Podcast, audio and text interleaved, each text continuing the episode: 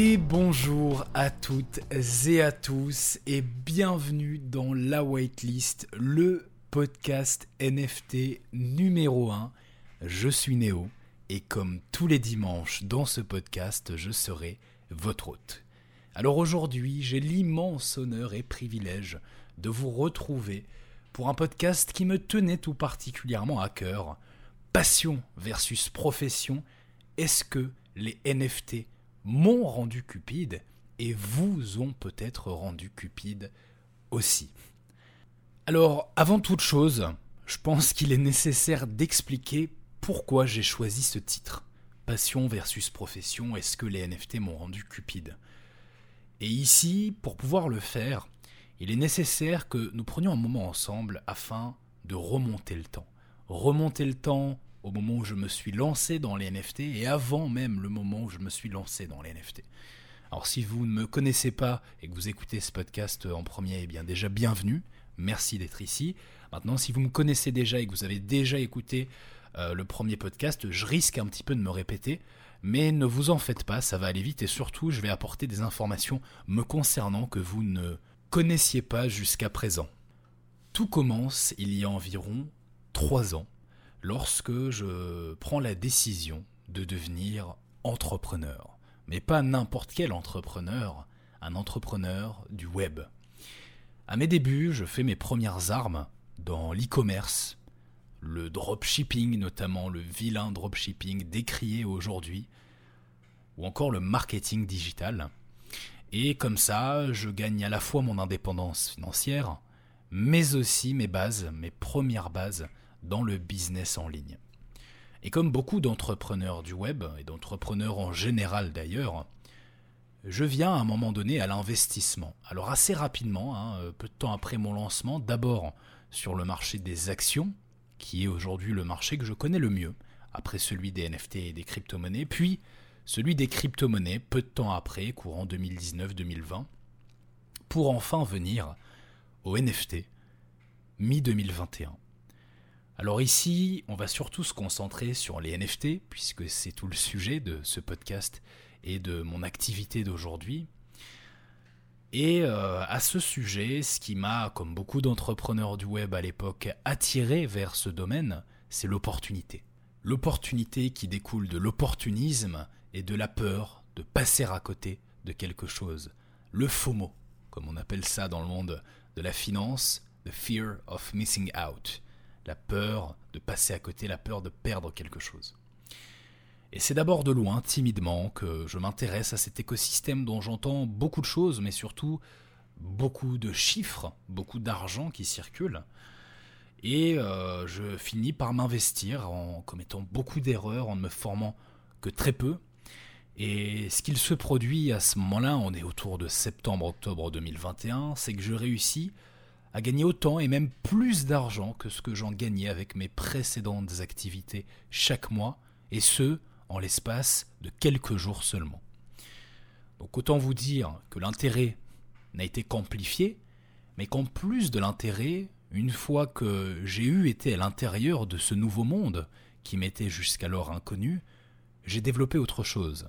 Et cette autre chose, c'est une sensibilité, une familiarité pour cet univers dans lequel j'ai été plongé qu'est celui des NFT et dans lequel je me suis reconnu, je me suis identifié je me suis senti chez moi. Puisqu'avant d'être investisseur et entrepreneur du web, je suis un enfant du web. J'ai grandi dans les générations X, Y, Z, je ne sais plus vraiment laquelle, pour pas dire millénial. J'ai été très tôt avec un clavier et une souris entre les mains, puis une manette de jeu, et j'ai passé énormément de temps à jouer à des jeux vidéo, à discuter avec de parfaits inconnus aux quatre coins du monde derrière mon écran, et à explorer des univers virtuels pendant ma jeunesse et encore jusqu'à aujourd'hui. Et cet ADN que le web a et m'a transmis dans cette éducation que j'ai eue à mes débuts sur ce dernier se retrouve aussi dans les NFT. On a les mêmes codes, que ce soit avec les mêmes qui représentent aujourd'hui un pan essentiel du monde des NFT, ou encore par exemple avec la communauté, communauté qui s'articule principalement autour du réseau social Discord, qui est un réseau social à la base dédié aux gamers et qu'à titre personnel j'utilise depuis presque 7 ans. Donc pour moi ce monde était à la fois nouveau mais en même temps ancien. Et j'aime à dire que ce qui m'a amené dans les NFT, c'est l'opportunité, mais ce qui m'a fait y rester, c'est tout le reste. Puisque si j'ai décidé de mettre euh, ce titre à ce podcast aujourd'hui, est-ce que les NFT m'ont rendu cupide? Eh bien, c'est parce que c'est la cupidité qui m'a amené aux NFT. Et c'est aussi en partie la cupidité qui m'a fait y rester.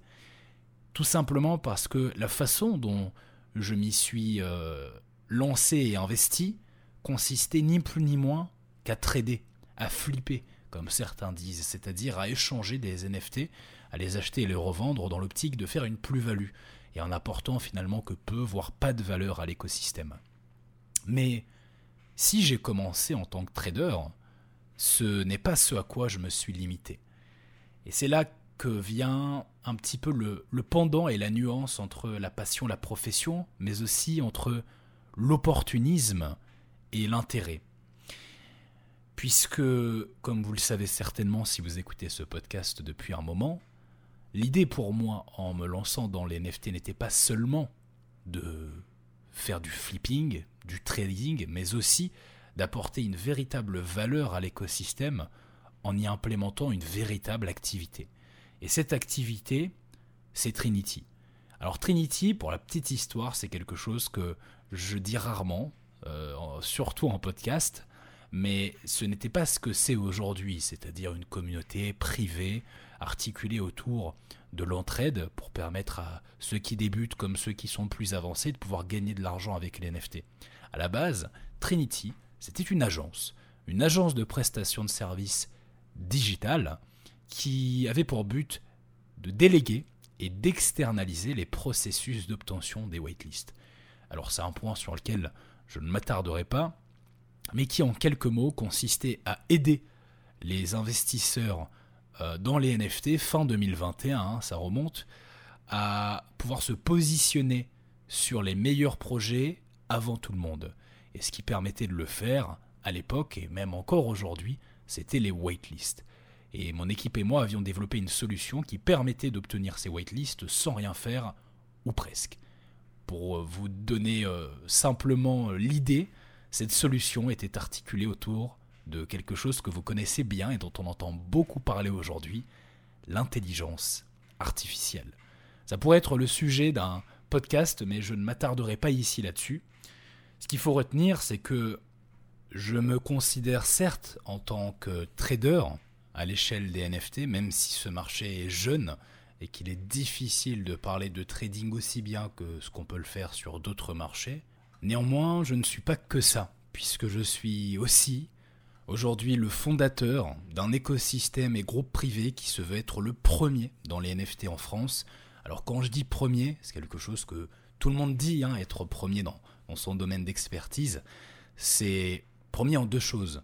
Tout d'abord en date, puisqu'à l'époque où j'ai créé Trinity, il n'existait aucune autre solution similaire à la nôtre en France, fin 2021, mais également premier en performance, en réussite, puisqu'aujourd'hui on observe le meilleur taux de performance, les meilleurs résultats auprès des membres, clients et élèves que nous avons accompagnés au sein de notre groupe privé à l'échelle des NFT.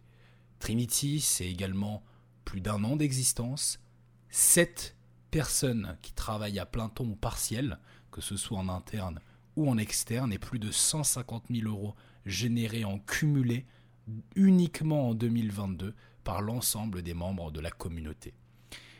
Et je pense que si ça, c'est pas une vraie valeur ajoutée au marché des NFT, eh bien, je ne sais pas de quoi je parle. Et donc, si je vous dis tout ça, je vous rassure, c'est pas pour me dédouaner de la cupidité qui fait partie intégrante de mon être et que je pense on a tous, mais plutôt pour la nuancer, en se disant que certes, si cette, euh, cette opportunité qu'est celle des NFT ne m'avait pas permis de gagner de l'argent, bah, je ne me serais peut-être jamais lancé dedans. Mais si elle ne m'avait pas véritablement intéressé et touché, je ne me serais peut-être pas lancé non plus. Et ce qui est important aujourd'hui, je pense, euh, à faire et à voir lorsqu'on exerce une activité comme la mienne, hein, puisqu'aujourd'hui les NFT sont devenus mon métier, quelle que soit l'activité d'ailleurs, hein, c'est d'avoir l'addition de quelque chose entre une passion, un truc qui, qui vous fait vibrer, que vous aimez, et une profession sur laquelle vous pouvez véritablement capitaliser et vous projeter pour gagner de l'argent. Et le cumul de la passion et de la profession, selon moi, donne la mission. La mission et la vocation. Et ce qu'il faut savoir, c'est que la passion, la profession, la mission et la vocation représentent quatre piliers d'un seul et même concept qui a changé littéralement ma vie en 2022. Et ce concept, c'est celui de l'ikigai. Alors, vous en avez peut-être entendu parler, c'est un concept japonais qui nous vient des habitants de l'île d'Okinawa, une île qui a la particularité d'abriter les super centenaires euh, les plus euh, concentrés au monde. C'est-à-dire que c'est vraiment l'endroit du monde où il y a le plus de, centenaires et de super centenaires en bonne santé. Et euh, c'est sur la base de, de, ce constat que deux amis et collaborateurs sont partis là-bas afin de comprendre pourquoi et comment ces gens pouvaient vivre si bien si longtemps, et ils ont retranscrit leur apprentissage et leur étude dans un livre un livre qui s'appelle Ikigai. Ikigai, c'est aussi un mot japonais avant tout, qui signifie traduit littéralement en français raison d'être. Et la raison d'être, selon les Okinawaiens, les habitants de cette île, hein, qui ont visiblement mieux compris que nous le, bonheur, la santé et la bonne vie, c'est d'avoir quelque chose au centre de son existence qui combine ces quatre piliers que je vous ai donnés, à savoir la passion, la profession, la mission et la vocation, ou en résumé quelque chose que vous aimez, pour lequel vous pouvez être payé, dont les gens vont avoir besoin et dans lequel vous êtes naturellement doué. Alors, je vous concède, trouver ça, c'est pas facile, et certains mettent toute une vie à le faire. Sauf que moi aujourd'hui, j'ai eu la chance, alors peut-être pas, je dirais, de l'avoir trouvé, mais en tout cas, de m'en rapprocher énormément. Parce qu'aujourd'hui, eh bien, le marché des NFT me permet d'avoir une profession grâce à laquelle je gagne ma vie, pas seulement en en achetant et en en revendant, mais aussi en éduquant. Éduquer, pour moi, c'est une passion. J'adore échanger, j'adore apprendre et j'adore enseigner.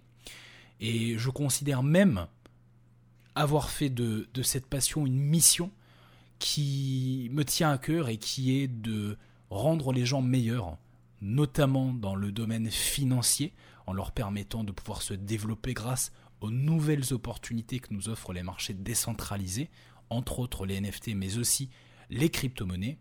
Et ici, il y a véritablement un besoin, un besoin euh, auquel je réponds grâce à la solution que j'apporte avec Trinity. En conclusion, ce que j'aimerais dire pour terminer ce podcast, c'est que quoi que vous décidiez de faire dans la vie, il faut que vous reteniez que si c'est d'ordre professionnel, il est nécessaire que vous puissiez gagner votre vie avec.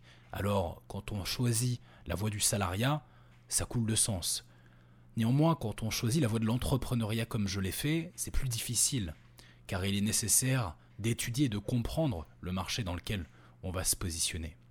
Mais en plus de cet intérêt financier, il est aussi important d'être passionné.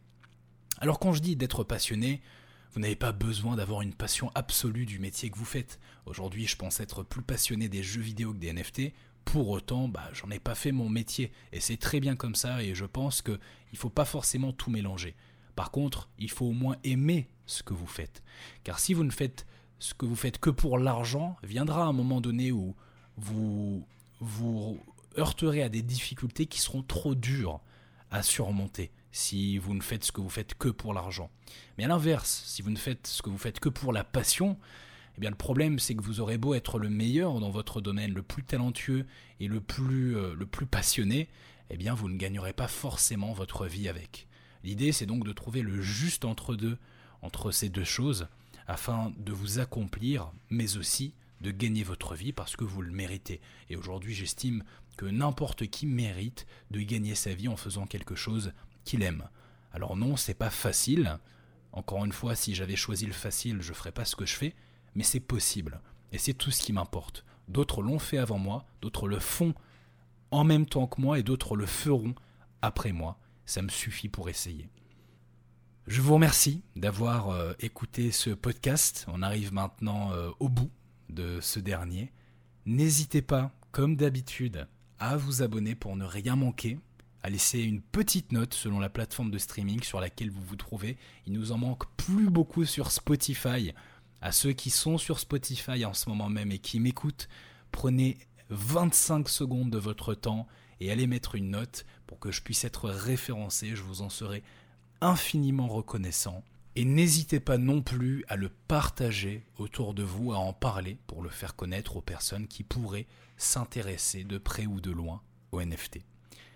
Quant à nous, nous nous donnons rendez-vous dimanche prochain pour la suite de votre hebdomadaire et d'ici là, que le pump soit avec vous.